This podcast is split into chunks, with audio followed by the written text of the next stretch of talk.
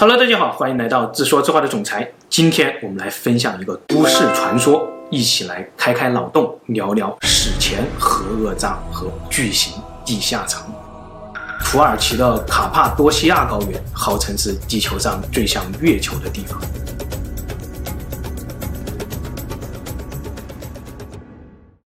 月球的地貌是因为亿万年来无数的大小陨石空袭而形成的。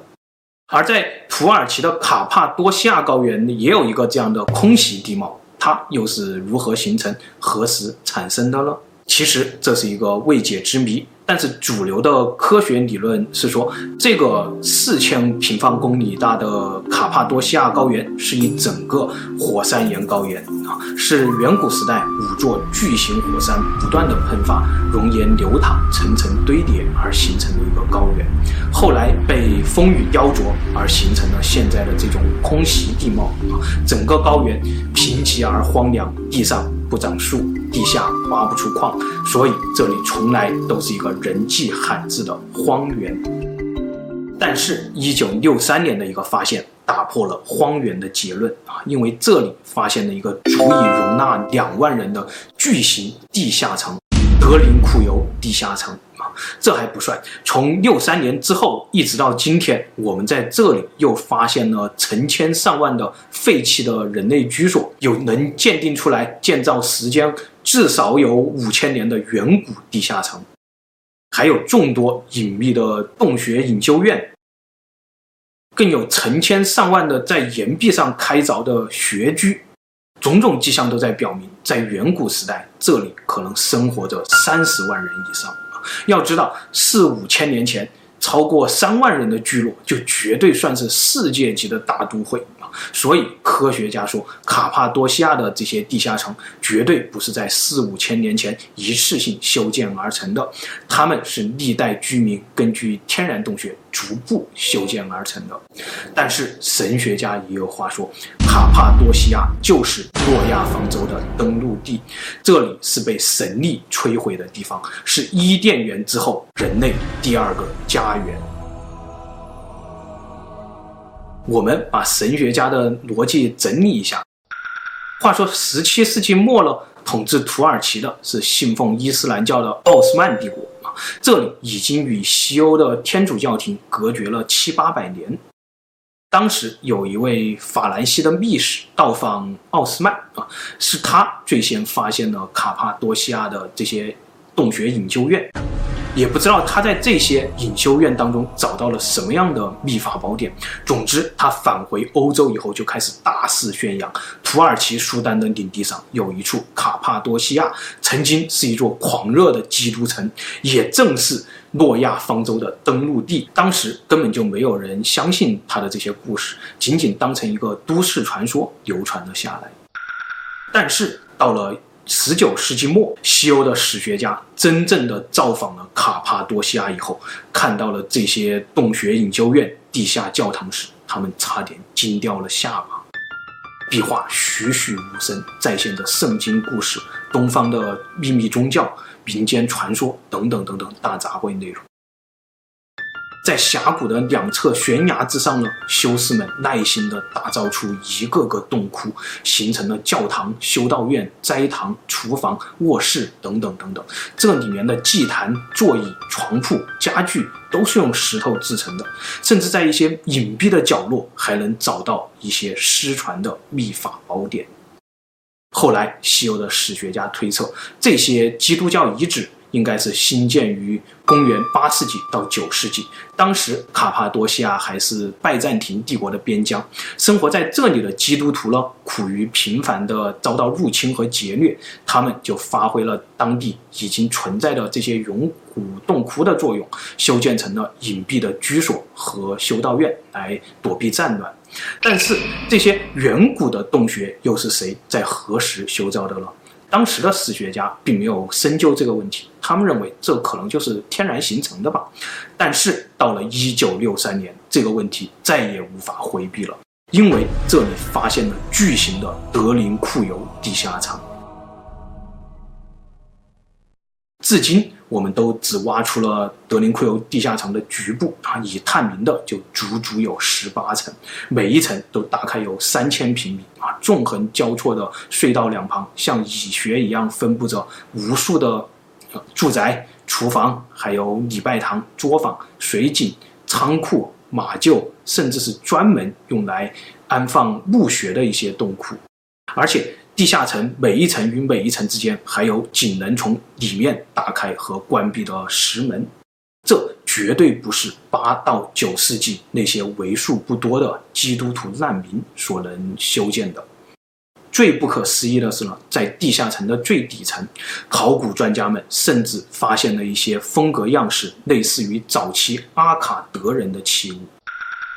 历史上的阿卡德人形成于大约。四千两百多年前，他们结束了游牧生活以后，就定居到了两河流域，征服了当地的苏美尔人，建立了人类的第一个帝国——阿卡德帝国。当时卡巴多西亚只能算是阿卡德帝国边疆中的边疆了。但这些洞窟和地下城就是阿卡德人建造的吗？显然不是，因为这个地下城的规模和工程量远远超过了阿卡德人首都附近发现的一些遗址规模。